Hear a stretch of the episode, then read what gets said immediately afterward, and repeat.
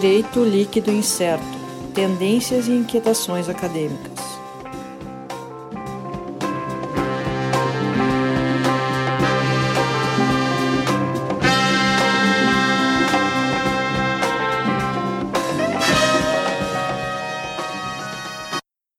Olá, pessoal. Nós estamos aqui começando mais um episódio do DLI Podcast Direito Líquido Incerto.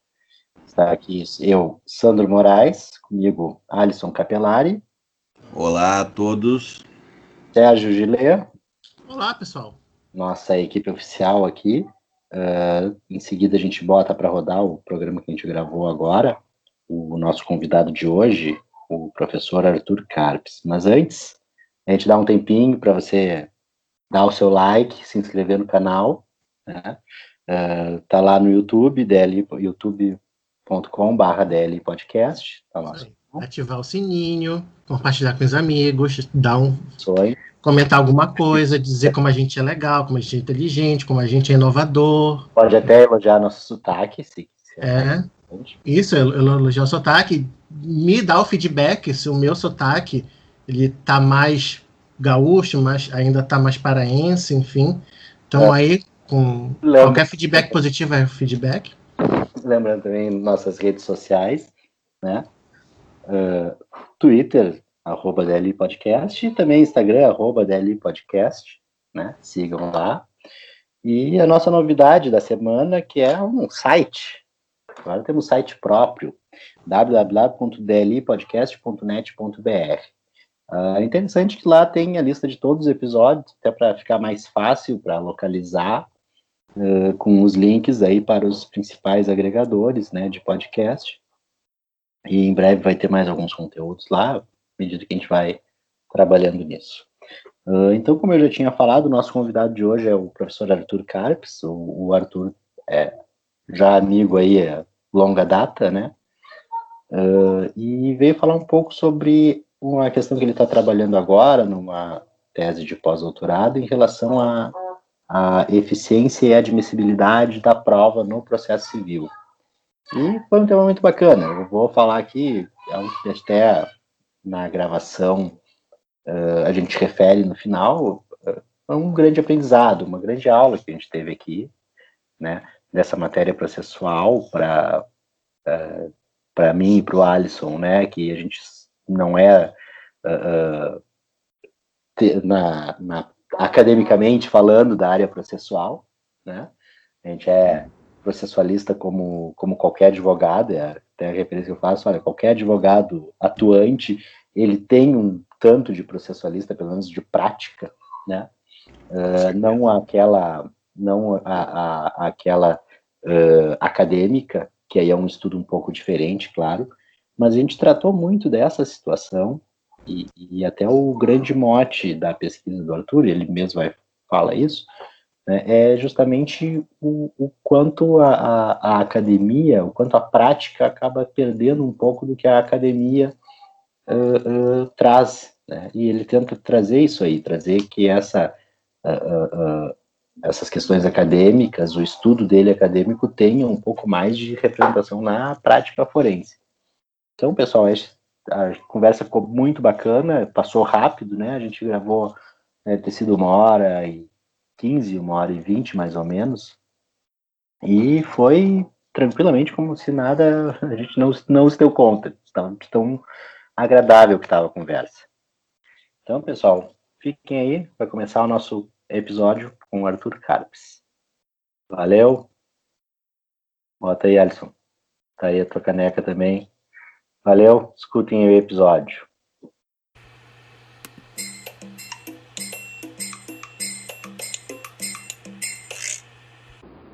Olá, pessoal. Então, estamos começando aqui mais um episódio do nosso DLI Podcast, Direito Líquido Incerto.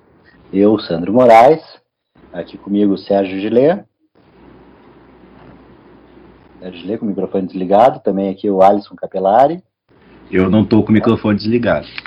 Nosso nossa Eu só me esqueci, calma. e hoje temos aqui o nosso convidado, o professor Arthur Carpes. O professor Arthur é, é mestre e doutor em Direito pela URGS. E a gente estava conversando aqui já previamente a gravação a gente trocando uma ideia, a gente falando um pouco sobre o nosso tema de, de o assunto que vai ser tratado hoje, né?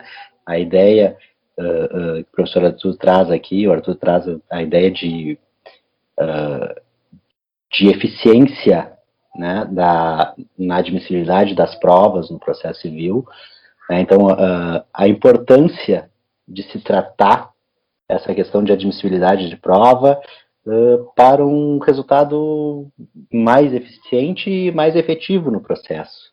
Né? Então é, é, é interessante uh, e, e, a conversa, eu até quando antes, a primeira coisa que eu falei com o Arthur, olha, eu como não, não academicamente não, não trabalho muito com o processo civil, mas na prática, sim, sou advogado, então a gente vê muitas coisas, uh, uh, a gente acaba, não há como um advogado não ter também um estudo de processo civil. A gente é, é o nosso instrumento, a gente precisa disso.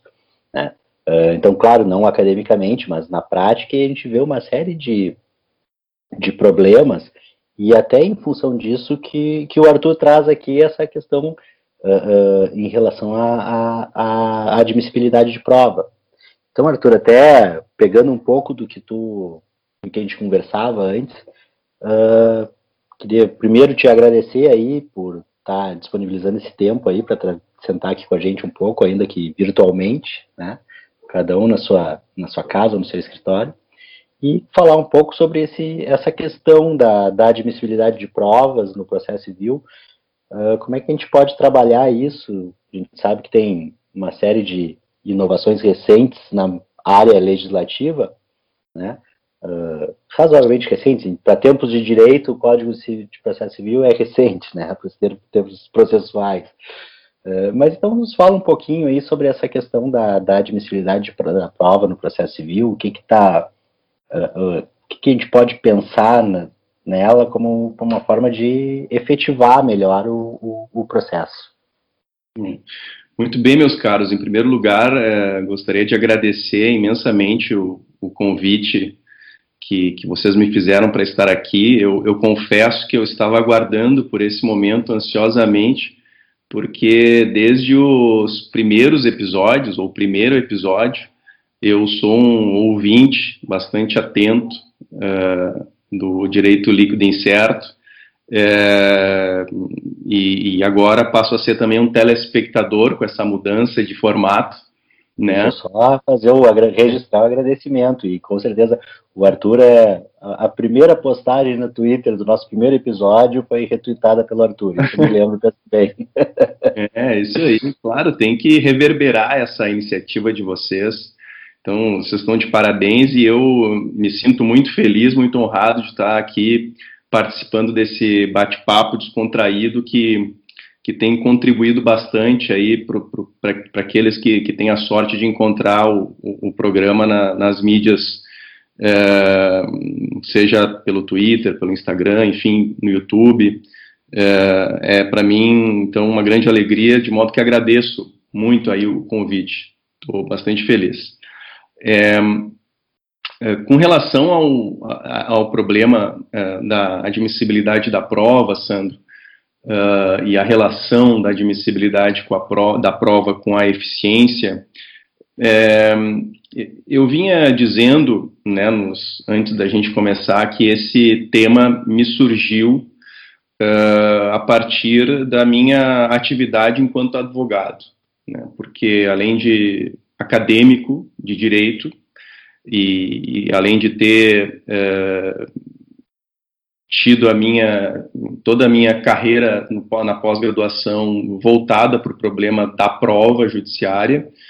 É, eu tenho grande parte da minha vida profissional também ligada à advocacia e sou um advogado militante e conheço uh, de perto, assim como vocês, as, as mazelas do foro, do dia a dia do foro. Né? E eu comecei a me dar conta que, uh, especialmente no Brasil, mas também esse é um problema que, que acaba se espraiando para o exterior também, para outras experiências, uh, a questão da, da admissibilidade da prova acaba sendo crucial para um problema uh, cada vez mais relevante, que é o problema da eficiência da justiça civil. Né? A eficiência, a gente costuma falar em eficiência, mas acaba não, não, não se dando conta muito do, do que, que é eficiência. Né?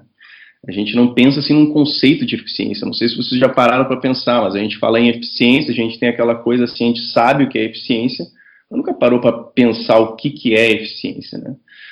E, e, isso também parte porque a eficiência é um conceito instrumental. Então, dependendo da área que nós vamos uh, ter por objeto de exame, nós vamos ter um, um conceito de eficiência um pouquinho distinto. A eficiência, na minha opinião, é um, uma medida de racionalização de determinada atividade que visa o alcance de determinado fim.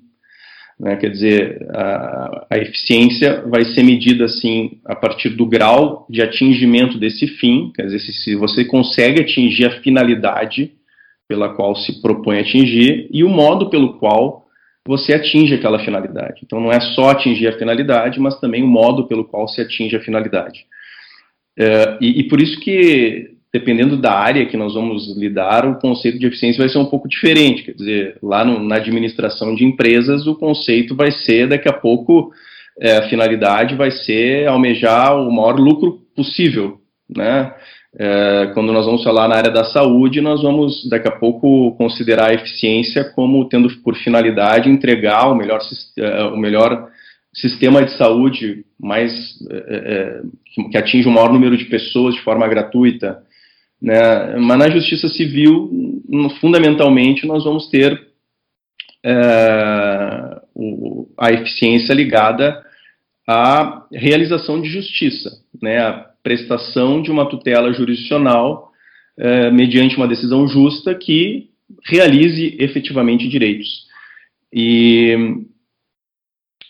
e eu aí, começando a estudar mais a fundo a eficiência, percebi que na justiça civil nós temos pelo menos é, quatro critérios que nós poderíamos é, nos valer para que nós fechássemos esse conceito de eficiência. Então, os quatro critérios são o tempo, as despesas,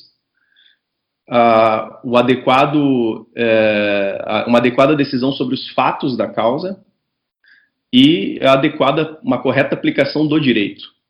Então, Uh, não é só uh, para que se atinja esse, essa finalidade, que é realizar, é tutelar os direitos, é fundamental que isso ocorra mediante o menor custo possível, tempo mais rápido possível, que seja mediante uma adequada decisão sobre os fatos, ou seja, uma decisão que realmente reflita uh, a verdade e, finalmente, que a interpretação e aplicação de, do direito também sejam feitas feita mediante é, a, maior, correção possível. É, e, e, por outro lado, aí eu, eu me dei conta que é, nós chegamos na, na área da, da prova e, e, eu percebi que, que a admissibilidade da prova, e aí eu vi na prática, né, Sandro? Uh, eu vi que os juízes negligenciam muito essa decisão, seja por não adotarem critérios objetivos a respeito dessa decisão, né? E aí a gente vê muitos tribunais afirmando que cabe ao juiz, como destinatário da prova, definir quais as provas são admissíveis ou não. Quer dizer, meio que virou um, um clichê que é, rigorosamente dá conta de critérios absolutamente subjetivos para a admissibilidade da prova. E por outro lado, além de, de, de, me dar conta disso, desses critérios subjetivos, o que traz uma insegurança tremenda, uma imprevisibilidade é, bastante grande, eu me dei conta também que é, essa decisão é fundamental em termos de eficiência, porque a depender de como é dada essa decisão, nós vamos ter muitos atos processuais probatórios que não precisariam ser praticados. E isso acarreta mais despesas, acarreta mais tempo, né? pode acarretar prejuízos no que diz respeito à decisão quanto aos fatos, por sobrecarga de informação, quer dizer, no momento que eu admito uma prova que é irrelevante, Daqui a pouco isso pode prejudicar o exame uh, das demais provas, porque se eu tenho que valorar essa prova que é irrelevante, eu acabo, posso acabar me confundindo com ela. E, consequentemente, posso também uh, ter problemas no que diz respeito à interpretação e aplicação do direito, até porque a questão da, da decisão quanto aos fatos está intimamente ligada a essa decisão quanto ao direito aplicável à causa, né? Então, aí eu consegui, eu consegui perceber bem essa relação entre admissibilidade e eficiência. É, nos meus processos, assim, aqui no meu escritório, eu, eu acabo é, sempre é, tendo que fazer é, razoados explicando a ideia de, de critérios objetivos e, e, e que muitas vezes na condição, advogando para credor, né, Alisson, a gente quer que o processo acabe logo e o devedor começa a inserir um monte de requerimentos probatórios. Ah, eu quero ver uma testemunha lá em Cacimbinhas, eu quero fazer uma prova pericial, provas absolutamente irrelevantes, e os juízes muitas vezes admitindo essas provas, né?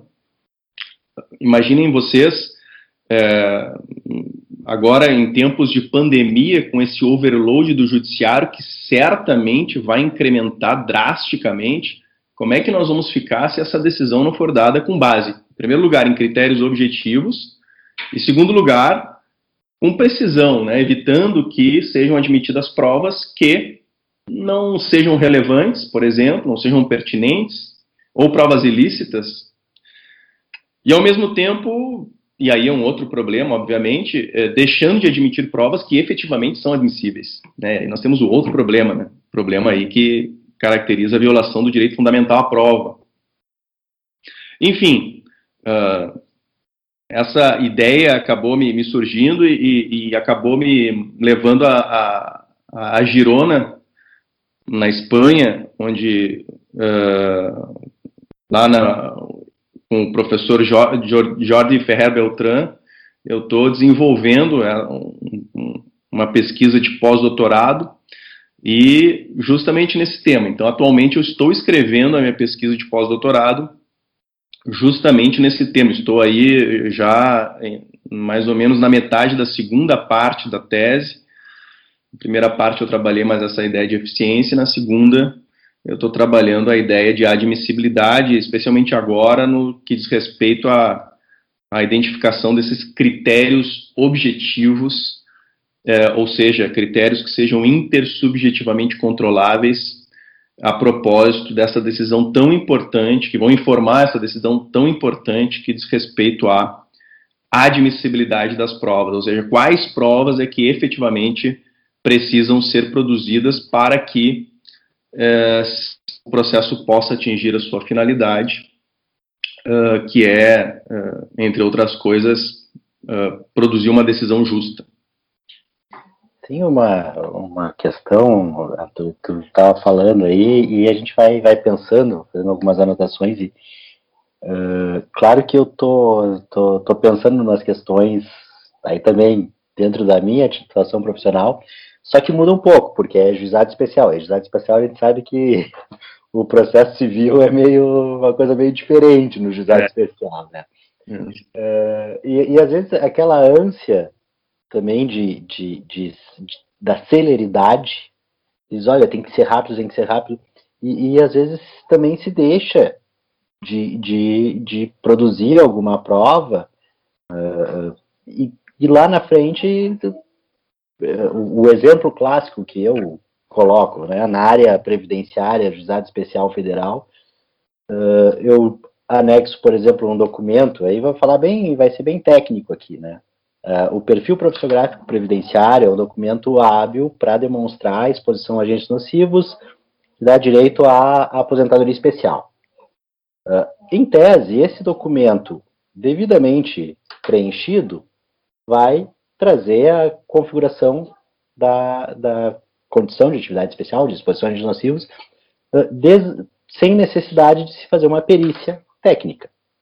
Só que aí, para minha surpresa, eu tive esses dias um processo Uh, o juiz, mesmo tendo esse documento, diz: não, mas no caso concreto não vejo que ela era, porque na verdade ela uh, trabalhava num hospital e não era profissional de saúde, porque trabalhava no setor administrativo. Eu disse, pô, mas se ele me fala isso, que ele não, que ele vai desconsiderar meu, meu documento, eu peço para fazer uma perícia, então, para provar a minha situação. Sim, claro. Né? Então, é, é, essas coisas, eu acho que eu, eu, eu, é, é, eu tenho maior problema na, na, questão contrária, do juiz uh, querer agilizar o processo e deixar de fazer uma. não autorizar uma prova, ou não te dar a opção de fazer a prova, e chegar lá no final e julgar dizendo que tu não provou o que tu alegou. É. Aí fica complicado, né? É, é, é Sandro, o, esse, esse problema é, da, da prova, das relações entre verdade, prova e processo, é, é um problema extremamente interessante, assim, que tem né, inúmeros desenvolvimentos, é um problema que é, é muito, vai para muito além do direito, né, um problema de epistemologia, um problema de filosofia do direito. E, e claro que uma das, dos objetivos do processo, uma das finalidades é, que apoiam essa finalidade maior, que é proferir uma, é, é, obter uma decisão justa num processo judicial, está a finalidade de é, obter a verdade a respeito dos enunciados que são trazidos pelas partes, né?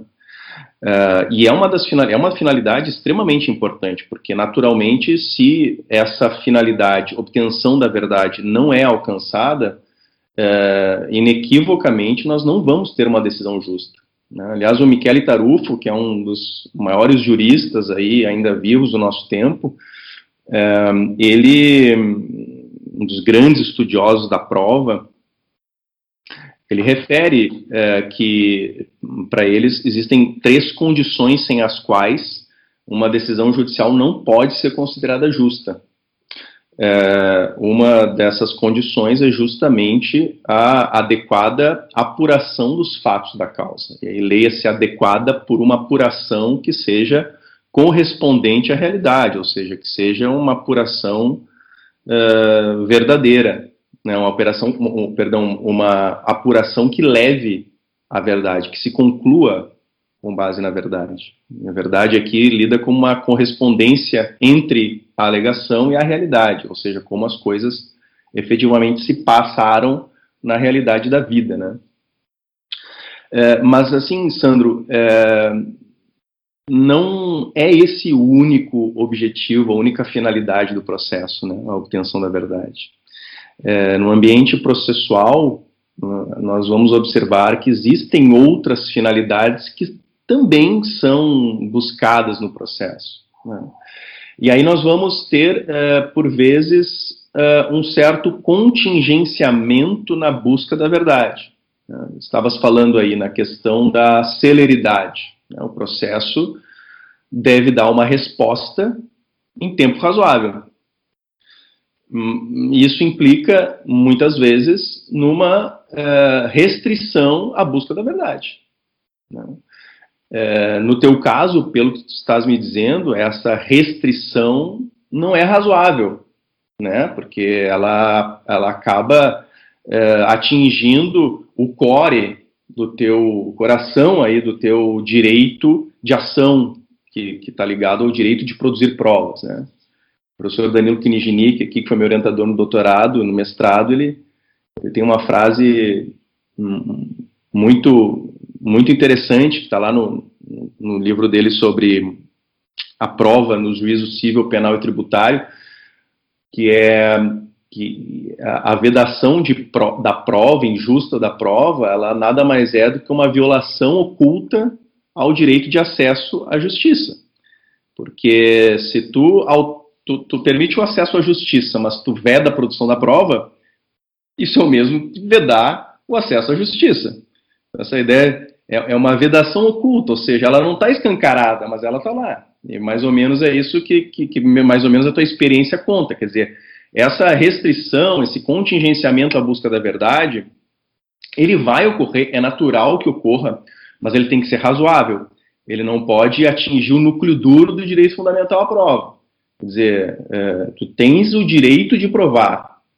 Tu não tens o direito de provar mediante provas que sejam impertinentes, que sejam irrelevantes. Mas tu tens o direito de provar. E vê bem, Sandro, uh, algo que a gente uh, normalmente não pensa assim, mas a própria ideia de prova ilícita e a prova ilícita ser inadmissível está lá na Constituição, quer dizer, é, é, inegável que as provas ilícitas não podem ser admitidas. A própria noção de prova ilícita nada mais é do que uma restrição à busca da verdade. Por quê? Muitas vezes aquela prova colhida ilicitamente, ela vai ser fundamental para que se esclareça o contexto fático da causa. Mas ela não vai ser admitida por quê? Porque no contexto é, do, do, da, da, do sistema é, jurídico de determinado país, e entre os quais se insere o nosso, prefere-se é, estimular os agentes públicos a não violar outros direitos do que apurar a verdade. Então, é preferível é, dizer lá para o agente público, o investigador, e o Alisson, que trabalha muito com o processo penal, vê isso é, com muita frequência. Quer dizer, muitas vezes o, a, a autoridade policial, ela, ela a, a, na, naquele afã de descobrir a verdade, viola alguns direitos. Muito bem, obtém a prova, mas obtém a prova violando outros direitos. Então, essa, essa estipulação na nossa Constituição de que é vedada a prova, é inadmissível a prova obtida por meios ilícitos, nada mais é do que um estímulo a que a autoridade policial, sobretudo a autoridade policial, mas aí não se, se restringe a autoridade policial, é, de que qualquer pessoa que for produzir a prova, a fim de produzir a prova, não viole direitos. Né? E aí a verdade pode ficar, é, evidentemente, fica em segundo plano. Em primeiro plano fica a preservação de direitos.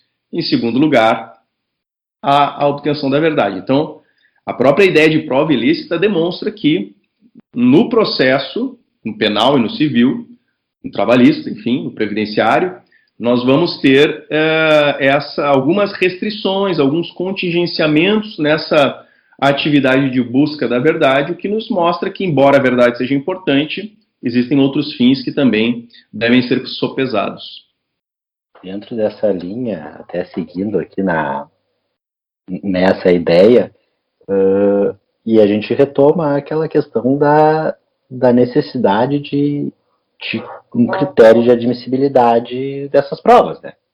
Uh, até, a, até como uma, uma forma uh, de apresentar para as partes, né? E aí entra aquela coisa a, a, a, da, da, parte saber o que, o que espera dentro do processo, para não ter alguma, alguma novidade, alguma surpresa. Eu acho que até é isso que no código fala, não surpresa, né? Exatamente. É, de não trazer algum elemento e, e, e, a importância do que outrora se chamava o despacho saneador lá do Galeno Lacerda, ainda, se eu me lembro ainda de alguma coisa da parte teórica de processo civil, né? É, da importância desse, dessa, dessa decisão para saber os próximos passos do processo e fazer ele fluir uh, uh, corretamente, né? exatamente. É, é interessante, a minha, a minha esposa é, é consultora em gestão de processos é, de empresas, né? Ela é consultora empresarial e, e, trabalha principalmente nessa parte de gestão, consultoria de gestão de processos e pessoas. E aí eu acabo, por osmose, uh, recebendo algumas ideias, assim, nessa gestão de, de empresas e técnicas de gestão tudo mais. E todos nós já ouvimos em algum momento uh, falar o quanto é importante o planejamento na vida de uma empresa, né?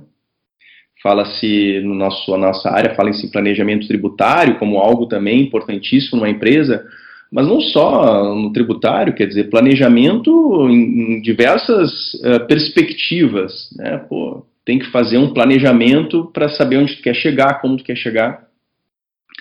Interessante que nós vamos para a área da justiça civil, nós vamos uh, visualizar um processo judicial e aí não se fala em planejamento, né? ou se fala muito pouco na prática em planejamento. É, meus amigos, e aqui fala o advogado Arthur, eu fico de queixo caído quando percebo que muitas vezes o juiz só vai ler um processo meu quando está em vias de proferir a sentença.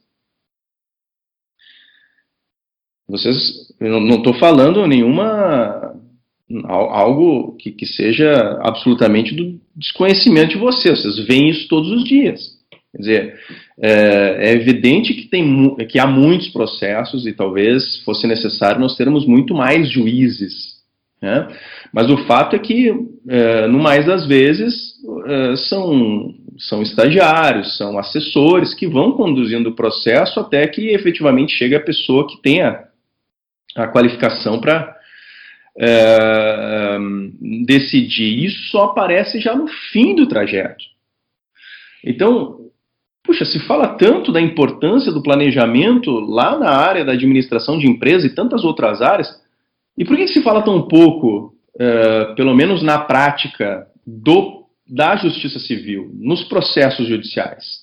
Por que, que o juiz não para, pelo menos naquele momento em que terminou a fase postulatória, né, vê a petição inicial, a contestação. Muitas vezes, e esse é um outro problema, eu, eu, em sala de aula enfatizava muito isso. É, o pessoal que trabalha com processo civil, é, os, meus, os meus alunos assim achavam que a réplica era algo que era obrigatório. Quer dizer, independentemente do âmbito da contestação, a réplica é um passo obrigatório. Só que não é assim que funciona. Quer dizer, o Código de Processo Civil é bem claro ao definir que a réplica só, só há direito do autor à réplica, porque a réplica é um problema do direito contraditório. Só tem o autor só tem direito à réplica no caso de o réu apresentar uma defesa processual ou no caso de o réu apresentar uma defesa indireta de mérito. Por quê? Porque sobre esses temas o autor não se manifestou na petição inicial dele. Agora, quando não há, quando há simplesmente uma defesa direta de mérito, não há razão para ter réplica. Mas os juízes sempre intimam para réplica. Por quê? Porque não lê a contestação. Mas tudo bem, vamos dizer que que essa seja a regra, mas que pelo menos depois da réplica, pare, olhe e veja se é o caso. Claro, intima as partes para dizerem quais as provas pretendem produzir, porque é o direito das partes se manifestarem nesse sentido. E aí adotem como regra de ouro da eficiência do processo judicial o que dispõe o artigo 357 do novo Código de Processo Civil. Olha, meus amigos, o, o legislador se esmerou em dar todas as ferramentas para o juiz, nesse momento, é, tornar o processo mais eficiente mediante uma racionalização da atividade que virá no futuro. Por isso que essa, essa o, o Sandro falou no, no, despacho saneador, claro, a ideia vem de lá.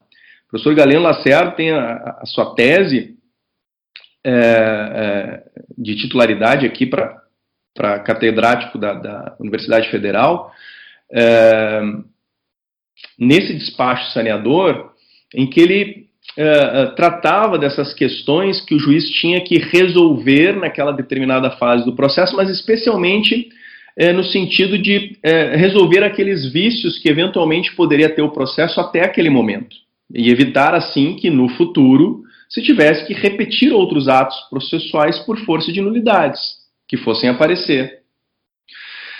É, o artigo 357 do Código de Processo Civil ele trabalha é, é, muito fortemente não só a parte do saneamento, ou seja, essa, nessa perspectiva, nessa retrospectiva, vamos dizer assim, nessa visão para trás daquilo que já passou, mas também numa, numa, num sentido prospectivo, ou seja, qual é a atividade que será necessária daqui para frente? Quando eu é, conceituei ali eficiência com vocês, eu, no início do, do, nosso programa, eu, eu disse medida de racionalização da atividade desenvolvida visando ao alcance de determinado fim. O que, que significa racionalizar aqui? Não dá para praticar atividade que seja inútil. Porque isso vai gerar custo, isso vai gerar tempo, e ninguém mais tolera mais perder tempo com isso. Repito aqui, eu estou realmente muito preocupado agora, depois da pandemia, com esse overload de processos que vão decorrer da própria pandemia, porque nesses últimos meses as crises se avolumaram violentamente. Quer dizer, as pessoas já buscavam o judiciário uh, com uh, uh, sem a pandemia, ou seja, simplesmente porque está na lei, está no contra contrato, e aí há dúvida com relação ao respeito àquela a lei, ao contrato. Agora que está tudo, tudo deu essa mexida geral, quer dizer, o, judiciário já deve estar tá sendo inundado, deve ser um tsunami de, de demandas judiciais. E se, se os juízes não pararem para realmente nessa fase, a, lei, a fase de saneamento e organização do processo, é, que é, é fundamentalmente é, pautada no que dispõe no Código de Processo Civil, aqui no, numa, na área do processo civil, mas se aplica no processo penal também, né? É, num momento em que ó, vamos passar a régua aqui. Quais são as questões de direito que eu preciso resolver para julgar procedente ou improcedente o pedido? São essas. Muito bem. Quais são os enunciados fáticos que as partes alegaram que depende de serem esclarecidos a fim de que eu possa resolver essas questões de direito. São esses aqui. Muito bem, quais são as provas então que, eu, que vamos produzir visando a é, é, corroborar esses enunciados fáticos? São essas aqui. Então, isso para mim é, é, fundamental, essa, esse esclarecimento, assim. E aí nós vamos chegar nos critérios objetivos, né, Sandro? É fundamental que nós, uh, a partir dessa, uh, desse estímulo que, e aí eu confesso para vocês que eu não, ainda não, não cheguei à conclusão de que, o, qual é o estímulo que precisa ser feito, porque estar na lei processual, o artigo 357 é extremamente claro, estar na lei processual não é estímulo suficiente para os juízes adotarem essa, essas medidas, né? Uh, quais os estímulos que os juízes precisam ter para além de uma inserção na lei para que eles adotem esse tipo de conduta. Né? Uh, nas empresas, de modo geral, aquelas empresas que são aficionadas pelo cumprimento dos seus planejamentos definidos, nós sabemos que as consequências são drásticas para aquelas pessoas que fazem parte da engrenagem e que se negam a, a, participar do planejamento. Né? Nós sabemos disso. Né? O mundo corporativo está aí para nos demonstrar que as consequências são terríveis de quem realmente não quer cumprir o planejamento. É, aqui, no âmbito da justiça civil, nós temos que pensar em algum estímulo para que, que isso aconteça. Eu confesso que eu ainda não sei. Eu, eu, eu, tenho que, eu tenho que dialogar lá com meu amigo Rafael Abreu, que recentemente lançou um livro uh, oriundo, que, que, que, tem origem na sua tese de doutorado, uh, aqui na URGS também, sobre os estímulos processuais. Saiu esse ano pela RT. Quer dizer, a ideia de, de nudges, é, a, a, de estímulos um, vinculadas à, à, conduta dos, dos, sujeitos do processo, né? Um, mas é mais ou menos por aí. É, podemos falar sobre os critérios objetivos, Sandra. Eu acabei me alongando aqui na questão da eficiência, mas um, um, um dos fatores, uh, para além do, do, do, cumprimento do que dispõe a lei, né, no artigo 357, um outro fator é deixar bem claro quais são os critérios para a admissibilidade da prova. Porque, embora o, o, o, a jurisprudência seja farta desse clichê de que ao juiz, o juiz é destinatário da prova e cabe ao juiz definir se a prova deve ser produzida ou não, Uh, isso não é verdade. Em primeiro lugar, porque o juiz não é o destinatário da prova. O destinatário da prova é o processo. Né? O juiz não é o destinatário da prova. Uh, em segundo lugar, porque, como bem falaste, Sandro, e, e, e, essa questão ligada aos critérios objetivos está extremamente vinculada a uma ideia de segurança no processo, de previsibilidade, de igualdade, né? previsibilidade no sentido de saber o que vai acontecer. Né? Se eu for requerer essa prova, eu sei que ela vai ser ou não admitida, porque eu tenho lá claramente quais são os critérios para admissibilidade da prova. É, igualdade A fixação de critérios objetivos me leva a uma situação de igualdade, porque a minha prova, no meu processo, embora seja semelhante do, do Sandro, não pode ter uma decisão de admissibilidade diferente da decisão de admissibilidade que ocorre no processo do Sandro. Aliás, o Sandro acabou de relatar uma experiência particular dele, que é justamente assim, quer dizer, em alguns processos aquela prova é admitida, outros não. Quer dizer, viola a igualdade não termos bem claro quais são os critérios objetivos que vão pautar a admissibilidade em todo e qualquer processo e vão acabar resolvendo as questões semelhantes de modo semelhante. Arthur, antes de tu, de, de tu continuar, inclusive, como a gente está dando essa pausinha aqui, se for o caso de editar depois. Mas o que eu queria de ti era que, como tu estás trazendo essa tua experiência até de casa mesmo, né, em relação a tua esposa que trabalha numa empresa, consultoria, enfim, gestão de processos e pessoas. E aí, essa palavra gestão me deu tique aqui.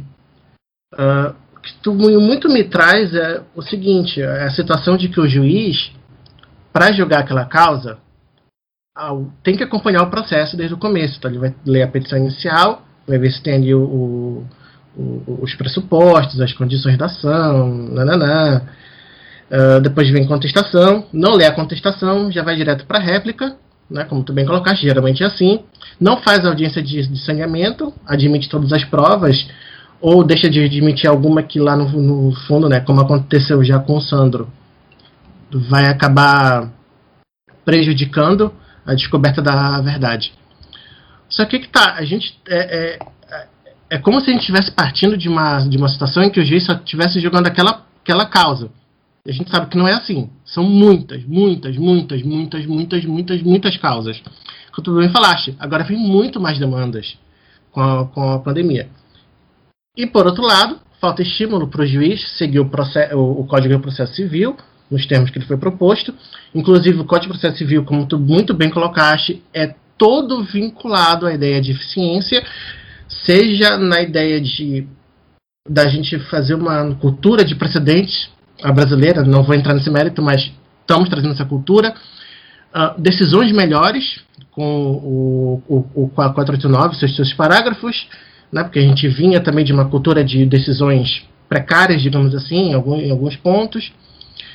Mas a gente chega num ponto assim que parece que o modo de que o, o legislador, o Código de Processo Civil, está tentando fazer com que o processo, ou melhor, a prestação jurisdicional seja eficiente, é focando só no processo, deixando de lado o Poder Judiciário em si, como ele se organiza, e mais, em, e mais ainda, como é que os cartórios dos juízes se organizam.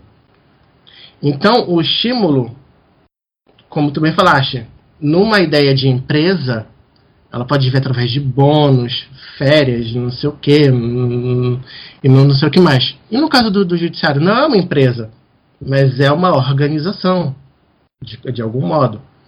E, sendo os juízes as, as suas principais, uh, as suas, o, o, os seus micro-órgãos, assim, digamos assim, uh, de base, e não tem aparentemente uma gestão cartorária que permita que o juiz acompanhe o processo como ele deve ser, aí eu até te, te faço uma pergunta. É também necessário pensar em gestão cartorária? Como é que a gente. Claro, tu mesmo já falaste que, que, não tem resposta, mas acho que é uma coisa que está faltando a gente estudar mais, acredito eu. Eu, eu. queria a tua opinião com relação a isso. A gestão cartorária, ela está influenciando ou não nessa questão da admissibilidade da, da prova nos termos que tu estás trazendo. Considerando vários processos, o juiz com medo de, de não admitir uma prova e depois da, da nulidade, enfim. É excelente, Sérgio, a tua pergunta. É, claro que quando a gente fala da admissibilidade da prova, é, acaba tendo uma, uma, uma relevância mais o, o trabalho do juiz enquanto, é, vamos dizer assim, diretor do processo, né, enquanto gestor do processo. Né. É, e quando eu falo em admissibilidade da prova como uma, um, um ponto nevrálgico é, da eficiência, eu estou querendo colocar no sentido da racionalização da atividade que vai se desenvolver o processo é, a partir daquele momento em diante. Né? O que vai impactar naturalmente na gestão dos cartórios, ou melhor, no trabalho, no volume de, de, de trabalho do cartório. Porque, é, veja bem, Sérgio, toda vez que uma prova ou algumas provas são admitidas sem, a, sem que realmente fosse o caso de serem admitidas, porque não superam esses filtros, esses critérios objetivos que nós podemos conversar, certamente nós vamos conversa, conversar depois. É, é, todos esses atos processuais probatórios vão impactar na rotina dos cartórios uh, judiciais. Né?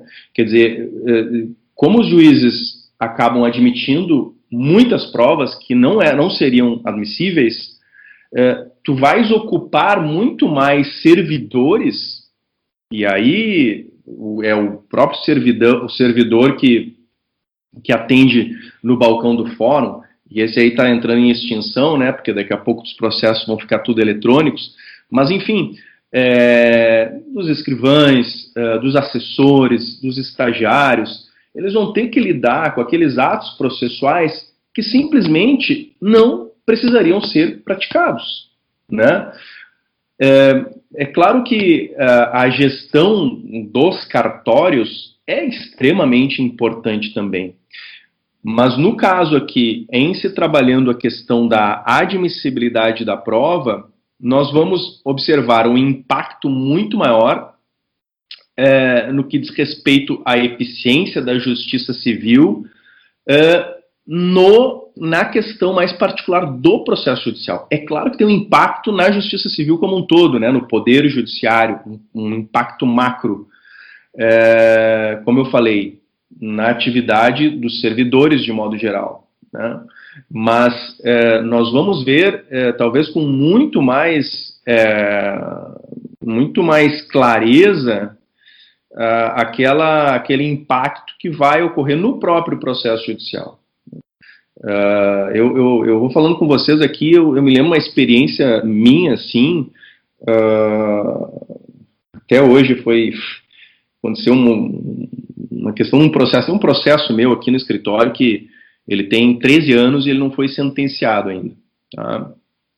E ele estava um ano concluso para a sentença, e aí houve ontem uma, modifica uma, uma alteração no, na informação processual. Vocês vão adorar essa. É, ele saiu concluso para sentença, que ele já estava um ano, foi concluso para despacho e aí voltou para concluso para sentença. Naturalmente, porque alguém teve, seguiram com a preguiça de proferir a sentença, alguém que, que tem essa incumbência não estava não, não muito afim de fazer, porque o processo é volumoso, tem oito volumes e tudo mais. Então aí sai da conclusão para sentença e ele sai do mapa né, do, do, daqueles processos que, que, são os mais antigos, que tem que ser sentenciado, ele passa a, a ser um novo processo, recém entrou, está concluído para sentença, né? E, mas nesse processo, casualmente, por que, que ele demorou tanto? Porque lá pelas tantas o meu adversário uh, resolveu, uh, teve um, um, problema numa audiência em que uh, o meu cliente não pôde comparecer porque ele adoeceu e ele tinha sido intimado para proferir o seu depoimento pessoal, para ser colhido o seu depoimento pessoal. E ele, de última hora, não pôde comparecer, e eu justifiquei o não comparecimento na audiência e disse que eu ia juntar o atestado médico ali, no prazo mínimo, né, nos próximos dias. De fato, eu fiz. E, aí o meu adversário, então, ingressou com uma arguição de falsidade documental daquele atestado, sustentando que aquele atestado era falso. Meus caros, vocês não vão acreditar, eu fiquei mais de dois anos, quase três anos, é, nessa arguição de falsidade documental. O médico que, que, que, que deu o atestado, ele foi é, a juízo, é, prestou um depoimento, disse que está tudo certo. É, fizeram um ofício para o Hospital Moinhos de Vento, ofício todo, tudo direitinho, demonstrando que o atestado não era falso. Mas eu quero dizer para vocês, o meu processo, no qual o meu cliente buscava, está buscando até hoje, não, foi proferida a sentença, buscando uma compensação por um grave dano que ele sofreu, O processo ficou parado por três anos para se discutir uma coisa que, que, no final das contas, ia resultar numa presunção de veracidade é, por confissão ficta pelo fato do meu cliente não ter ido na audiência. Vocês vejam a loucura do. Com o detalhe do seguinte, né? Poderia marcar uma nova audiência, então, e ele voltar à audiência numa nova e tá resolvido. Exatamente, quando eu dizia assim, eu fui no gabinete da juíza doutora, porque, porque assim, estava pronto para sair a nova audiência, dois dias antes, ou um dia antes, na véspera, me veio um despacho, suspendo o processo, era ainda no CPC antigo, suspendo o processo por força da arguição de falsidade. Eu falei, doutora, mas ouve o meu cliente, ele vai, eh, eh, já, já, se ele vai confessar, já pega a confissão dele real na hora da audiência. A senhora está querendo trocar uma confissão ficta por uma confissão real, né? Dizer, então, eh, aí vocês imaginem, do ponto de vista da eficiência, o quanto, e aí, Sérgio, voltamos aí para o nosso, nosso, nossa questão né, da, da gestão cartorária, quanto tempo investimento de eh, pecuniário, eh, de, humano, que esses quase três anos é, importaram é, do ponto de vista cartorário com esse, essa, essa arguição de falsidade. Sem pé nem cabeça, digo para vocês, né, porque não tinha o menor cabimento. Quer dizer, mas o meu, o meu adversário é aquele advogado que adorava protelar. E aí, se os juízes não estão conscientes de que uh, dessas, dessas questões entre as quais a admissibilidade da prova, esses advogados, que, claro, nossa, nós somos aqui, Sérgio, Sérgio, tu és advogado também, Sérgio? Hã? Só o Sérgio que eu não sei. O Alisson e o, e o Sandro. O Sérgio está com o microfone desligado, esqueceu de ligar o microfone. É, eu deveria ser, mas como atualmente eu sou bolsista integral, eu não posso advogar. Sim. É. Mas assim, mas sabes como é que como é que como é que funciona a advocacia? Tem advogados que naquela ânsia de defender o seu cliente se utilizam de, dos meios mais estapafúrdios. E eu tinha um adversário que era assim nesse, nesse caso. E ele entrava com todo tipo de exceção e, e, e todo tipo de impugnação e vai travando o processo, né? Quer dizer, 13 anos sem uma sentença. Vocês pararam para pensar? Não, não, e não estou falando que a sentença foi anulada, a primeira sentença. Não foi proferida a sentença. Ação de responsabilidade civil. Não tem? Claro que tinha uma certa complexidade a prova, mas 13 anos nada justifica, né? Mas, enfim, é, essa, essa questão da, da eficiência que, que assim, a, numa visão mais, mais micro, ela ela está muito forte, muito visual no processo, no procedimento, né? É, ela se espraia para toda a justiça civil. Né? Então, nós vamos ver na gestão dos cartórios esse problema, Uh, nós vamos ver uh, no, na questão da, uh, da, da, da, pauta de audiências, né? quer dizer, as, as audiências só vão ser, poder, poder ser pautadas muito tempo depois. Enfim, é uma série de hum, problemas aí que, que, que decorrem desse, desse particular, dessa particular questão. Né? Arthur, agora, muito obrigado pela tua resposta. E agora eu tô, tô ansioso para escutar sobre os critérios que tu ainda vais falar, critérios objetivos, os, os, melhor, os, os critérios de eficiência, como é que eles se comunicam com a admissibilidade, a admissibilidade da prova. Então, estou só ouvidos. Claro. É, é, esse, esse, esse apelo é, aos critérios objetivos é, é fundamental para que a gente tenha né, a, é, caracterizada a segurança no processo, essa ideia de previsibilidade, conforme já falei, a ideia de igualdade, e, é, sobretudo, evitar é, também coibir eventuais arbitrariedades do órgão judicial. Né? Quer dizer, é, o juiz tem que decidir com base em critérios objetivos. E, e esses critérios, Sérgio, são critérios que são critérios jurídicos, mas também tem um critério que tem natureza epistêmica. Tá? São, sobretudo, três critérios: o critério da pertinência, o critério da relevância e o critério da licitude. Tá? Fundamentalmente, são esses três critérios. O critério da pertinência uh, é, diz que, nos diz que a, a, a prova só pode recair com base em enunciados fáticos que são alegados pelas partes. Tá? É um critério que é um jurídico processual, tá? não tem nada de epistêmico, é um critério jurídico processual.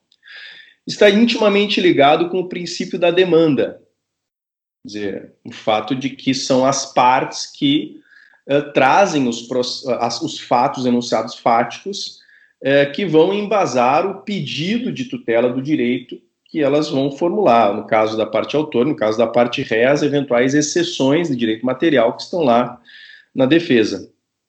Uh, então, esse primeiro critério nos afirma o seguinte: a prova só pode ser admitida se recair sobre enunciados fáticos alegados pelas partes.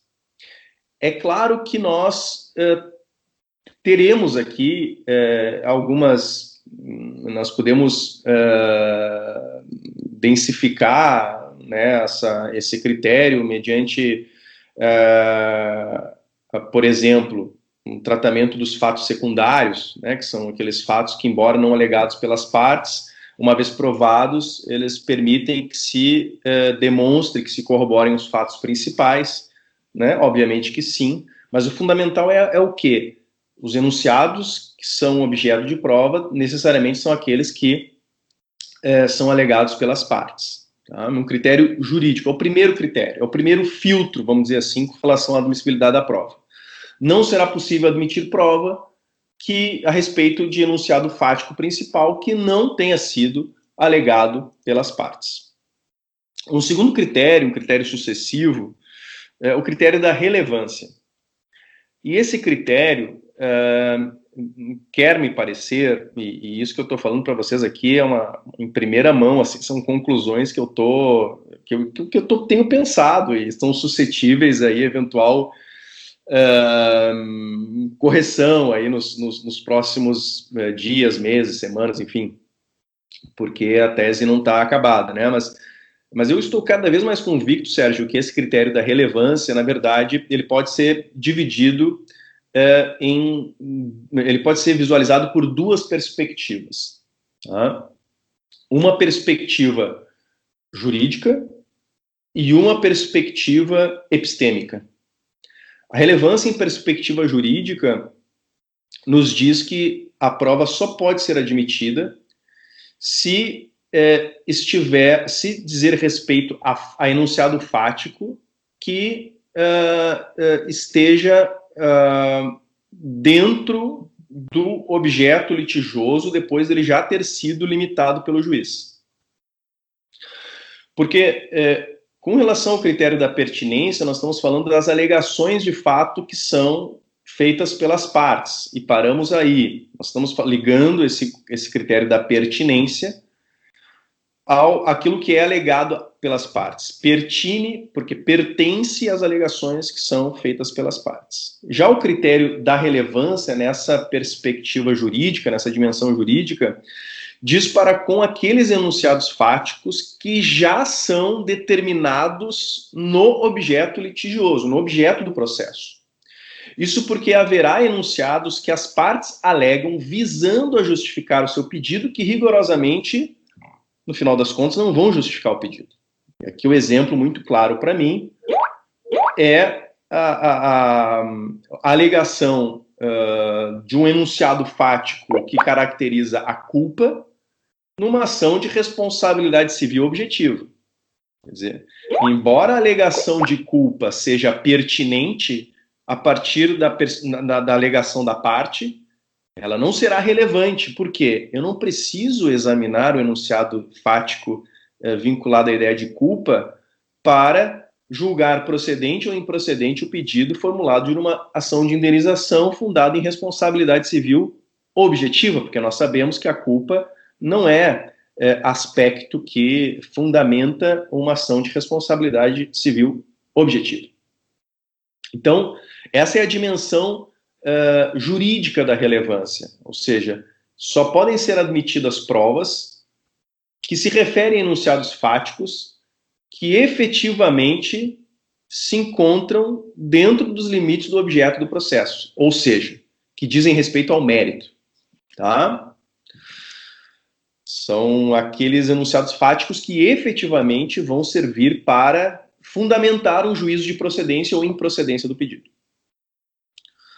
A dimensão epistêmica da relevância diz respeito ao potencial uh, epistêmico que o meio de prova possui para corroborar o enunciado fático. Isso porque, Sérgio, nós temos uh, uh, vários meios de prova. Meios são né, os instrumentos pelos quais as fontes de prova são levadas ao processo. Então, nós temos só para falar dos típicos aqui, né, nós temos prova documental, meio de prova documental, meio de prova testemunhal, meio de prova depoimento da parte, meio de prova inspeção judicial, meio de prova pericial. É, esse meio de prova tem que ser uh, idôneo do ponto de vista epistêmico para corroborar o enunciado fático. Porque uh, haverá situações em que a parte faz um requerimento de um determinado meio de prova que rigorosamente não tem potencial epistêmico para esclarecer o enunciado fático.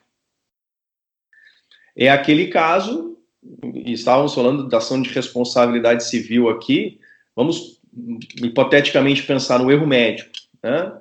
Ah, a parte alega lá que é, houve um, um erro médico porque é, ela depois da cirurgia ficou com uma perna mais curta que a outra. Aí a parte vai lá e requer, eu quero inspeção judicial. Quer dizer, a inspeção judicial, que é o meio de prova pelo qual o juiz vai lá e examina a, o objeto, a pessoa, no caso, aquele meio de prova não terá aptidão epistêmica para é, esclarecer o enunciado fático. Isso porque o juiz não tem o conhecimento técnico necessário para afirmar se efetivamente uma perna está curta que a, outra, a não ser que seja uma coisa evidente, né? O camarada lá está com 20 centímetros a menos de pé, 30, 40 centímetros, bom, aí tudo bem. Mas se essa diferença é, é pequena, obviamente que eh, não, que, que, ou seja, qualquer pessoa, uma pessoa comum, uma pessoa leiga, não é capaz de, de, de investigar, uh, de, de, de, perceber, um, esse meio de prova não será idôneo em perspectiva epistêmica para corroborar o enunciado fático. Tá? Então, essa é, é a segunda dimensão da relevância. Nem todo o meio de prova terá é, idoneidade uh, epistêmica, potencial epistêmico para elucidar o, o enunciado fático. Tá? É, mas é que fique claro, aqui, é, é, e aí eu estou trabalhando bem essa parte, tá? É interessante que eu estou escrevendo justamente sobre isso, é, para evitar qualquer tipo de risco de que seja inadmitida uma prova que tenha potencial epistêmico, o estándar aqui tem que ser o mais baixo possível. Então, se houver qualquer tendência que esse meio de prova seja apto a elucidar o enunciado fático, a prova é relevante do ponto de vista epistêmico. Tá? A, a, a, menos que não haja qualquer uh, uh, tendência que essa prova contribua, como no caso desse exemplo que eu dei, né? Uh, o juiz, mesmo que fosse médico, ele não poderia dizer isso, né? porque se ele fosse médico, ele estaria trazendo um conhecimento privado dele uh, para o processo, isso também é inadmissível. Né? Então, uh, só para concluir, a relevância ela tem essas duas dimensões e essa dimensão epistêmica também é relevante. E o terceiro critério seria o, o, o, terceiro filtro ou o terceiro degrau que nós temos que subir para admitir uma prova é o critério da licitude. E esse critério é estritamente jurídico. Tá? Esse critério não tem nada de epistêmico. Aliás, o, o Jordi Ferrer Beltran, uh, em uma palestra que ele deu na PUC no ano passado, ele foi bastante enfático. Ele é um epistemólogo, né? Ele é um, um, um, um professor que, que, que, cujas pesquisas se dão nessa área da epistemologia jurídica, né? Ele afirma custo que é, está vinculado à obtenção da verdade não é justificável por regras que excluem a prova com base na sua ilicitude. Ele diz o seguinte: olha, já se provou que o fato da prova ilícita ser inadmissível, essa regra de inadmissibilidade da prova eh, por ser uma prova ilícita, porque a sua produção, ao ser produzida, essa prova viola direitos, isso não estimula uh, os, os, uh, os produtores da prova a não produzirem a prova. As provas continuam sem serem produzidas. Então, nós, esse custo à, à, obtenção da verdade, ele não é, não vale a pena ser uh, pago, não vale a pena ser experimentado. E aí ele afirma, a prova ilícita ela tem que ser admitida e deve se punir as pessoas que produzem provas ilícitas de outra maneira. Então, ele afirma, por exemplo, que uh, talvez a solução fosse uh, fazer com que os uh, servidores públicos, as autoridades policiais que insistem em, em, em, produzir provas ilícitas, tivessem aí uma sanção disciplinar importante, efetiva, a fim de que não fizessem mais isso. Né? Mas o, o, custo que se tem de retirar uma prova ilícita, que muitas vezes a prova ilícita é uma prova que resolve o problema, né? O custo que se tem de retirar uma prova ilícita dos autos é muito importante porque acaba, muitas vezes, inibindo uma decisão acertada sobre os fatos da causa, o que acaba, uh, uh, consequentemente, conduzindo a uma decisão injusta. Tá? Mas, para concluir, são esses três critérios: o critério da pertinência, o critério da relevância, nessas duas dimensões, e o critério da ilicitude. Uma vez superados esses três critérios, nós podemos admitir a prova. Esses critérios eu não tirei da minha cabeça. Né?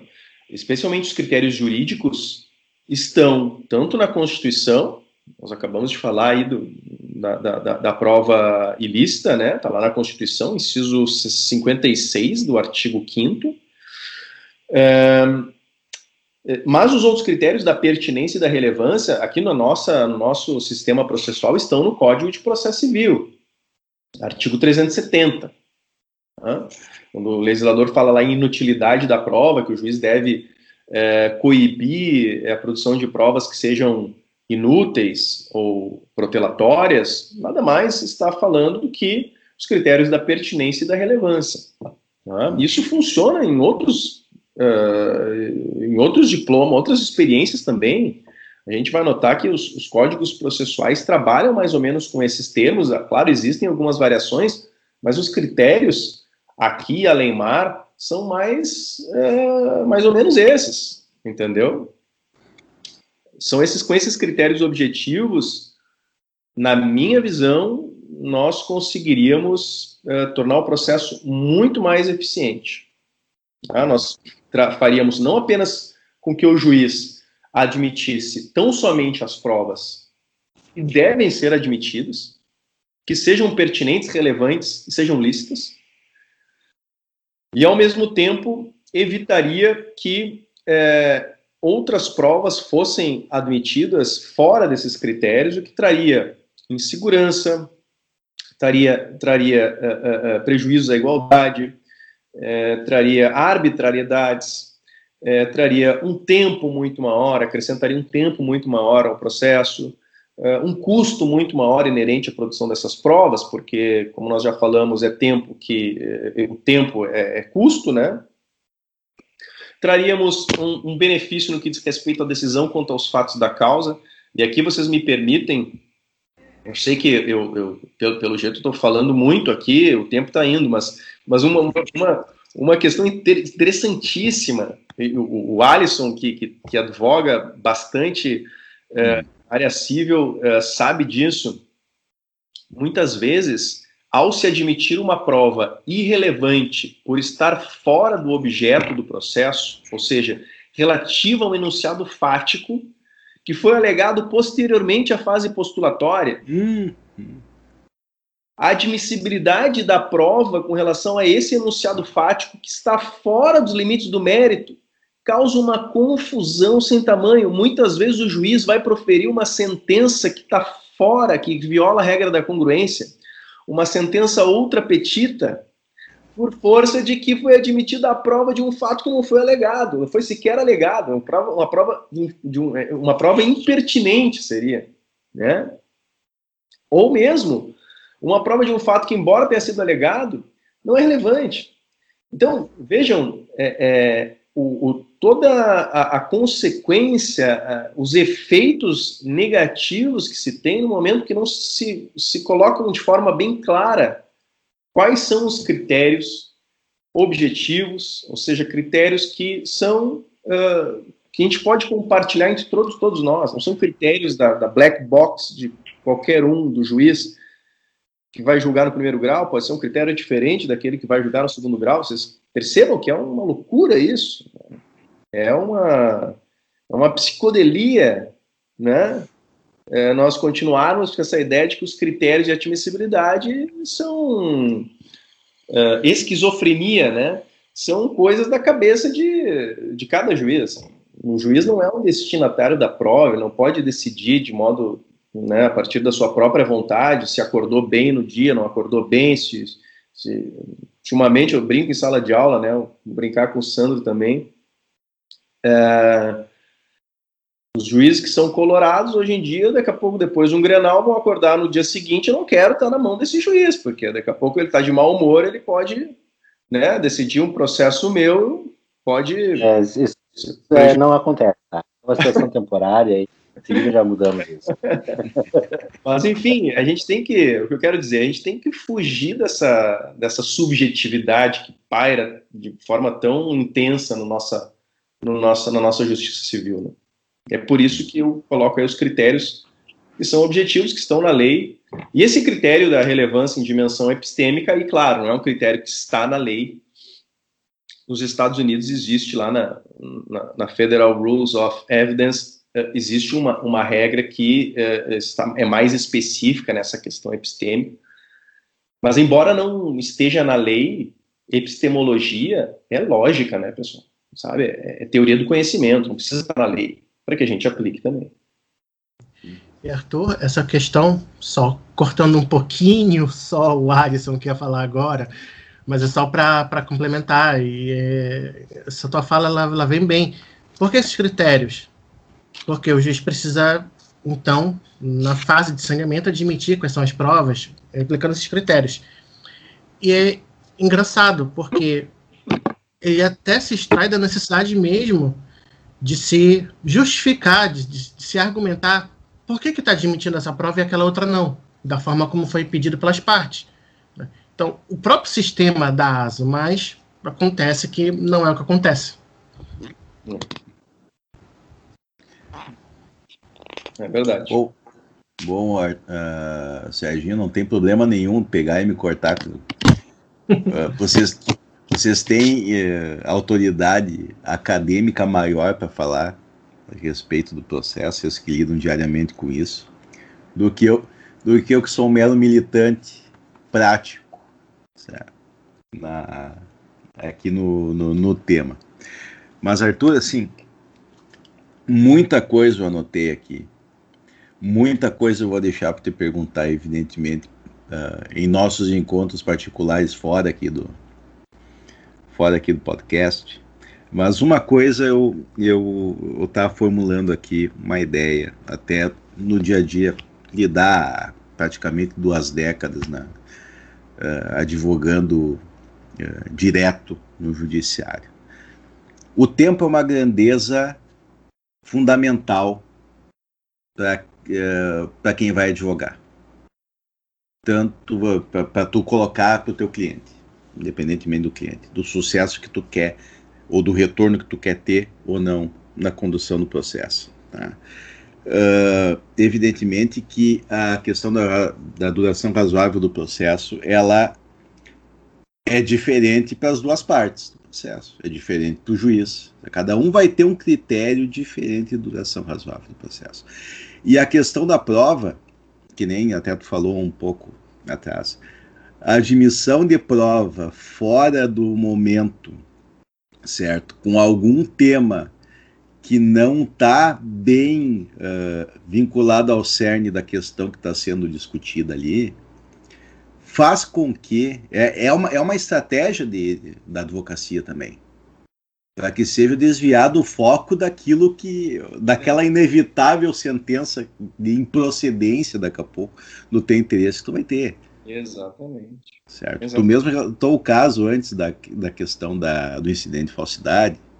Isso daí é, isso daí é uma é uma é uma estratégia Estratégia. É uma, é uma estratégia que tu vai o, o prote, a protelação do, do resultado final do processo, da efetivação da medida que se busca, dependendo do lado e para outro, a duração razoável ela é, ela, ela pra, tem processos que a duração razoável para o meu cliente seria 50, 60 anos. seria bem razoável né, para ele, certo? Mas não seria para os outros. Então, assim, isso me trouxe na, na lembrança um episódio que a gente gravou com o professor Beclaut, Beclaut Oliveira, acho que foi o número 7, número 8, alguma coisa assim, certo? Uh, onde a gente discutiu a questão, talvez a questão mais posta de lado ultimamente, para que, se, que se desse maior efetividade no processo, que é a questão do relatório. Daí nós falamos em Galeno Lacerda, falamos em despacho senador, falamos em fixação dos pontos controvertidos do processo. Aquilo que realmente interessa para decidir aquela causa que está sendo posta ali. A minha ideia, fora da academia, de quem trabalha, de quem milita um certo tempo no Poder Judiciário, é o seguinte: se o Judiciário, através de seus órgãos, do juiz, ou do, ou do escrivão, ou de quem é que esteja conduzindo um pouco o processo no momento, perdesse um pouco mais de tempo no início para se fixar esses pontos de uma maneira clara, objetiva e chegar uh, a dizer o que está sendo discutido nesse processo é isso daqui, se pouparia muito mais tempo na frente no resultado final do processo. Isso aí. Certo. Então, assim, essa é a minha ideia. Mas eu que. E, e, tu que trabalha com ônus da prova, tu que trabalha com distribuição do ônus da prova, tu que já tem uh, obras no sentido, no sentido do, da distribuição dinâmica do ônus da prova, isso daí requer ou não uma fixação forte do, dos pontos controvertidos do processo e, e como é que tu vê esse cenário aí Teve alguma mudança depois do CPC, por exemplo? Do antes e depois, ou continua a mesma coisa? Eu concordo totalmente, Alisson. Né? Essa, essa, sobre essa necessidade que, que se tem de o juiz ter mais atenção no início do processo. Né? Essa fixação dos pontos controvertidos é fundamental. É fundamental para justamente planejar a atividade que, que vai vir no futuro, né? É, fixando os, os, pontos controvertidos, né? Quer dizer, as questões de, de direito que precisam ser resolvidas, nós vamos conseguir definir quais são os fatos que precisam passar, ser investigados, né? E, consequentemente, a partir de, desse contexto é, bem definido, nós vamos é, lidar com, eventualmente, não é todas as vezes, aliás, são excepcional o problema da dinamização do ônus da prova. Rigorosamente, no mais das vezes, né, esmagadora maioria das vezes, a regra do ônus da prova é aquela regra que está lá no artigo 373, uh, incisos 1 e 2, que é uma regra que uh, rigorosamente é fundada numa máxima de experiência de que aquele que alega normalmente tem melhores condições de provar do que aquele que nega. Né? Então, por isso que a regra está estabelecida assim e é assim uh, uh, em praticamente todos os lugares do mundo, pelo menos os que eu, que eu, que eu já pude ter contato.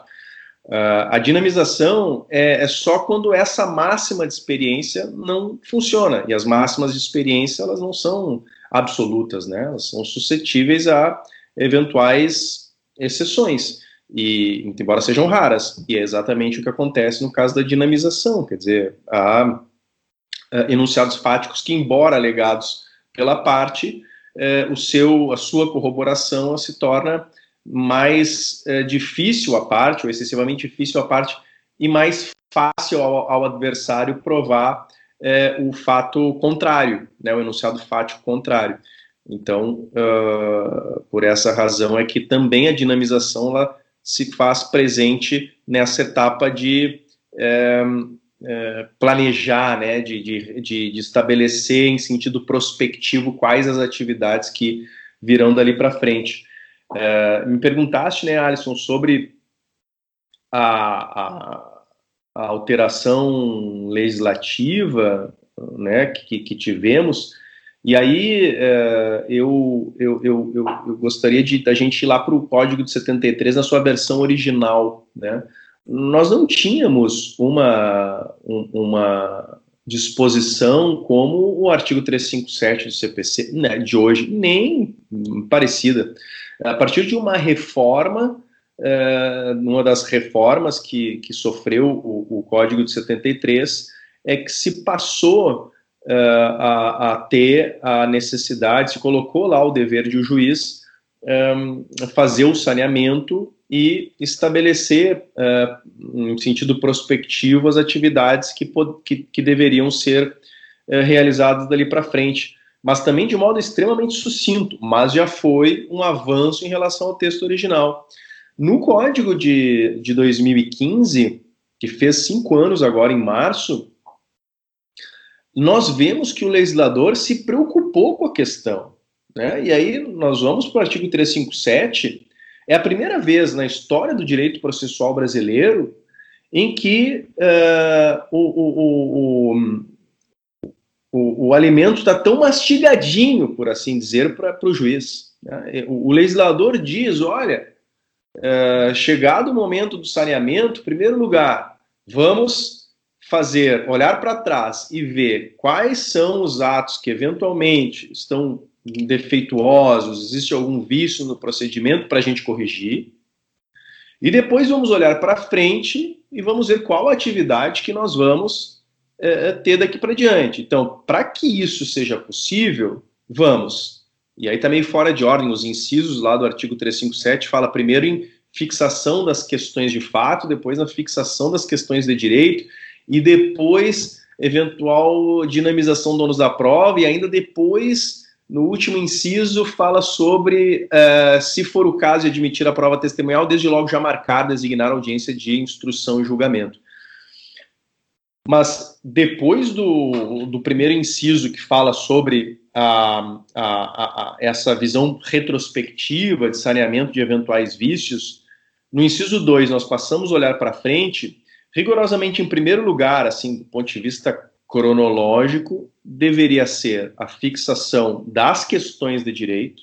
O juiz vai olhar para a causa, quais são os pedidos? Quais são os pedidos que foram formulados pelo autor? Ele vai para a causa de pedido e vê quais são os enunciados fáticos que fundamentam o pedido. Muito bem, nós temos aqui a, a, a, a petição inicial, né, o exercício da ação como ele foi feito. Vamos para a parte ré agora, vamos olhar a contestação. E nós vamos olhar para a contestação e vamos ver se há, uma, se há uma defesa direta ou indireta de mérito, ou ambas. Né? Quais são os enunciados fáticos que sustentam esse é, requerimento do réu de que o pedido seja julgado improcedente. Bom, então aí nós temos já uh, um contexto hum, de, dos fatos, dos enunciados fáticos, perdão, em primeiro lugar, um contexto das questões jurídicas, né? E, consequentemente, a partir da definição das questões jurídicas, Né? Uma ação pode ter mais de um pedido, normalmente tem, são vários pedidos cumulados. Quais são os fatos que amparam, que fundamentam esses pedidos?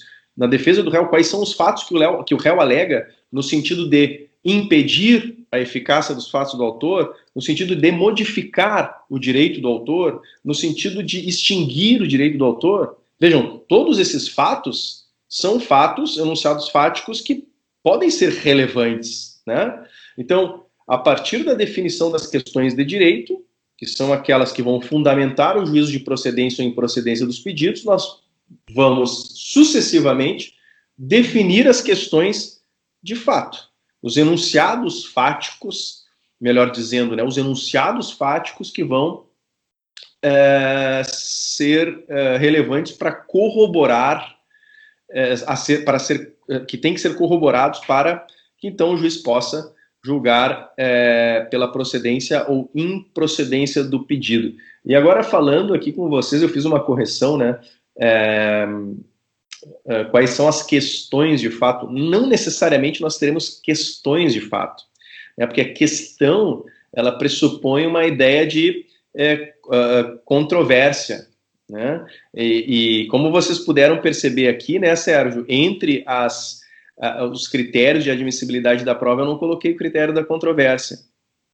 Dizer, muito embora nós tenhamos algumas disposições no código que nos possam, nos, nos, nos permitam uh, uh, otorgar um sentido de que, uh, se não há uma controvérsia com relação aos fatos, o fato tem que ser admitido como verdadeiro, e aí, consequentemente, não há necessário admitir a prova daquele fato. No juizado especial acontece muito isso, né, Santo? o camarada, não aparece na audiência inicial, é, é, ele não, não tem não só a, a, presunção absoluta com relação à alegação de fato da parte autora, mas também é como se fosse um reconhecimento do pedido, é uma coisa assim maravilhosa, né? Transcende a questão meramente, o problema meramente dos fatos. é uma coisa. Mas enfim, Uh, eu, não considero uh, assim que a, controvérsia seja um critério de admissibilidade, porque não, não, não é porque exista entre as partes uma, um consenso com relação à, à veracidade de determinado enunciado fático que esse enunciado fático necessariamente é verdadeiro. Né?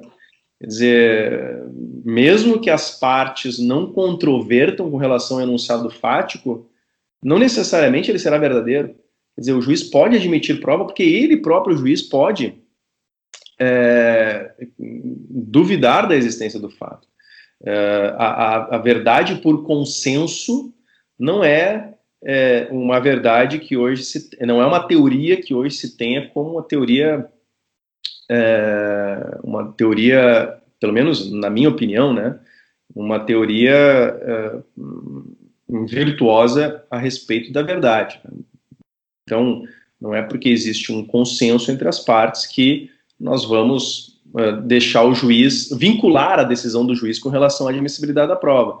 É claro que vocês podem me dizer, bom, mas hoje existe a possibilidade das partes convencionarem, fazerem negócios jurídicos processuais e excluírem a admissibilidade de determinadas provas, ok, mas aí nós estamos falando de um contexto de um contrato, né, um acordo jurídico processual. E aí no contrato, eu tendo um objeto, eh, por, por objeto desse contrato um direito disponível, sendo capaz, eu posso fazer o contrato e aí eu não estou, estou pouco me importando com a verdade rigorosamente, né? Eu estou me importando com aquele acordo de vontades. Então, uh, voltando aqui, né, rigorosamente, nem sempre nós teremos questões de fato. Nós teremos uh, sempre pontos de fato. Algumas vezes esses pontos serão questões de fato também, porque são, são pontos controvertidos. Agora, me parece, Alisson, que a tua colocação é perfeita. Né? Se, o, se o juiz prestasse atenção mais no início ele pouparia muito trabalho é, a seguir. Não só dele, né? Mas de todo mundo. Também dos advogados. dos advogados, dos estagiários, dos advogados, dos assessores. Principalmente. Fácil. Exatamente, do, do, do, inclusive do camarada lá que carrega as, as pilhas de processos físicos de um andar para o outro do fórum. Teria menos trabalho. Arthur, assim, a, a realizado aqui já pelo ponto eletrônico, né, que a gente está com bastante, bastante tempo aqui. A conversa está excelente, a gente está uma, uma, uma, conversa entre amigos aqui, né? Uh, e antes, até antes a gente já encaminhando para o encerramento, mas antes de encerrar, uh, a gente sempre tem, como o, o nosso enfoque mesmo é uh, um pouco mais acadêmico, né? A gente sempre pede ali para que a, o convidado dê alguma, alguma indicação, uma sugestão de, de bibliografia, às vezes até pode ser seriado de TV também, o que for, que a gente possa ver um pouco para quem está querendo estudar, ter essa, essa ideia e começar a, a pensar sobre esses assuntos. Não sei se tu tem aí alguma, alguma indicação que tu possa nos fazer. É. Bom, uh, nessa, esse meu trabalho, ele, nessa essa tese que eu estou escrevendo, ela sobre esse problema da admissibilidade da prova uh, e eficiência, mas sobretudo no problema da admissibilidade da prova, me parece que é, são assim, são, são, são, são searas que, que, que eu estou tentando conectar, né? Mas uh, principalmente na admissibilidade da prova existe uma relação que, eu, que se estabelece aqui entre uh, direito e epistemologia, entre direito probatório e epistemologia, né? teoria do conhecimento. E, e, nesse contexto, eu, eu, eu posso, uh, eu devo, na verdade, uh, falar sobre uh, Michele Tarufo, sobre Jordi Ferrer Beltran, os trabalhos do Michele Tarufo sobre a prova judiciária são extremamente relevantes, talvez eu gosto de tantos, assim, eu estaria sendo injusto de, de, de, de, me apegar somente a uma, se eu pudesse referir um, eu faria, eu falaria sobre a prova dos fatos jurídicos, né? Uh, que é uh, um trabalho que não pode deixar de ser lido, Michele Tarufo. Uh, os trabalhos também, os livros do Jordi Ferrer Beltran, lá da, da Universidade de Girona, são extremamente relevantes sobre esse tema da epistemologia jurídica. E, e, e aqui no Brasil a gente está uh, eh, começando a, a, trabalhar esses temas e, e, tem um autor que, a parte de ser um grande amigo meu, e, mas não por isso que eu vou fazer essa, essa indicação, mas é porque uh, ele e eu temos, uh, eu, eu tenho muita afinidade com ele, nessa, nessa área de pesquisa também da, da, epistemologia jurídica, que é o Vitor de Paula Ramos. Ele trabalha um dos primeiros autores, assim, saiu agora lá uh, também um, um, livro do sobre epistemologia jurídica é, do, do, professor da USP, o Alisson vai me ajudar lá do, do processo, processo penal uh, da USP, agora me veio um branco assim. Uh, te lembra lá, Alisson, lá da USP, o. Ai. Ah, é, mas aí tu quer me derrubar. É, não. essa, essa, parte, essa, parte edita, essa parte do edita para não ficar mal com ele. Aqui a gente derruba aqui é o convidado, né? é o convidado que nos derruba.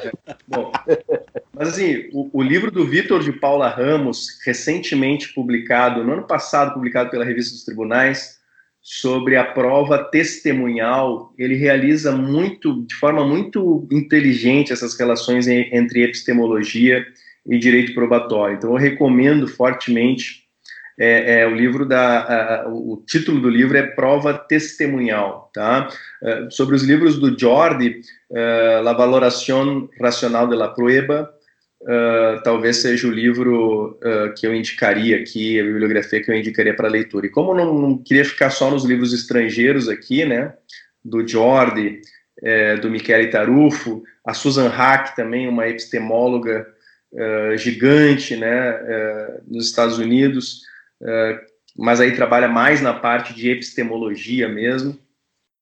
Uh, mas o, o, livro do Vitor faz bem essa, essa relação, essa introdução da epistemologia jurídica no contexto da prova judiciária. Claro, mais vinculado ao problema da prova testemunhal, mas recomendo fortemente. Tá? Bom, Arthur, então assim, só finalizando aqui, agradecer mais uma vez, tá? Uh, mais uma vez a gente teve aqui uma, uma boa conversa e, e, e essas gravações do podcast são. A gente tem uma, um, um, grande privilégio de ter praticamente uma aula, né? E, e com essa possibilidade ainda de interagir, de, de colocar, e, realmente, ainda mais quando é com os amigos, quando a gente faz num clima bem tranquilo, que a gente se conhece aí, somos família, de, da família já, pra, somos mesmo, né, Arthur? É verdade, somos mesmo. somos mesmo, família já. De sangue mesmo. Primos afastados, mas primos, é. né? Uh, então a gente fica à vontade aqui nessa conversa e, e, e tratando de temas assim. Uh, é sempre interessante que a gente tem um, um foco na nossa pesquisa uh, e a gente traz as pessoas com, com um foco diferente, com um olhar diferente e, e é um aprendizado para nós. E, e, eu espero, e, até estava pensando um pouco, uh, não querendo, né, mas uh, até pelas, pelas reflexões que tu está fazendo, me parece que até a tua participação aqui também te ajuda a pensar no que tu está desenvolvendo nessa, nessa tese. Com certeza. Uh, essa eu, eu, sei porque às vezes a gente enfrenta isso de começar a falar sobre o assunto e à medida que a gente vai falando a gente vai formulando algumas coisas que, que de repente só na sentado na frente do computador a gente não tinha não tinha feito antes, né? Sem dúvida alguma, tens toda a razão. Por isso eu agradeço a vocês essa oportunidade. Esse nosso diálogo foi é, maravilhoso e vai continuar sendo extremamente enriquecedor. Ah, é exatamente isso, Sandra. A gente vai falando aqui, a gente vai conversando, vocês vão me perguntando e vão surgindo questões aqui que vão, vão me facilitar a minha vida nos próximos dias. tomara, tomara. Então, Arthur, muito obrigado. Uh, Sérgio, Alisson, valeu a presença aqui, gravamos mais um episódio. Valeu. O pessoal pode uh, acompanha lá, vai estar no YouTube, uh, Spotify. Uh, temos novidade também do site dlpodcast.net.br, onde tem compilado todos os nossos episódios. Pode dar uma olhada lá, já acessar, inclusive, aquele já referido hoje do professor Becloud, que o Alisson falava há pouco, está lá também. Pode acessar lá, pode curtir, se inscreve no canal do YouTube, uh, favorita, ativa o sininho, todas aquelas coisas lá dos youtubers. E não se esquecendo que logo mais, de madrugada, de quinta para quarta, nós estaremos lançando o making off de todos os nossos podcasts para mostrar, para provar a idoneidade das nossas gravações. Uhum. Deixa provar a idoneidade. Provar. Sim, depois Sim. vai ter um incidente de falsidade, nós vamos provar que não, não precisa. Tá? Valeu, pessoal. Até mais. Tá. Valeu, obrigado, amigos. Tá bom, valeu. Tchau, tchau.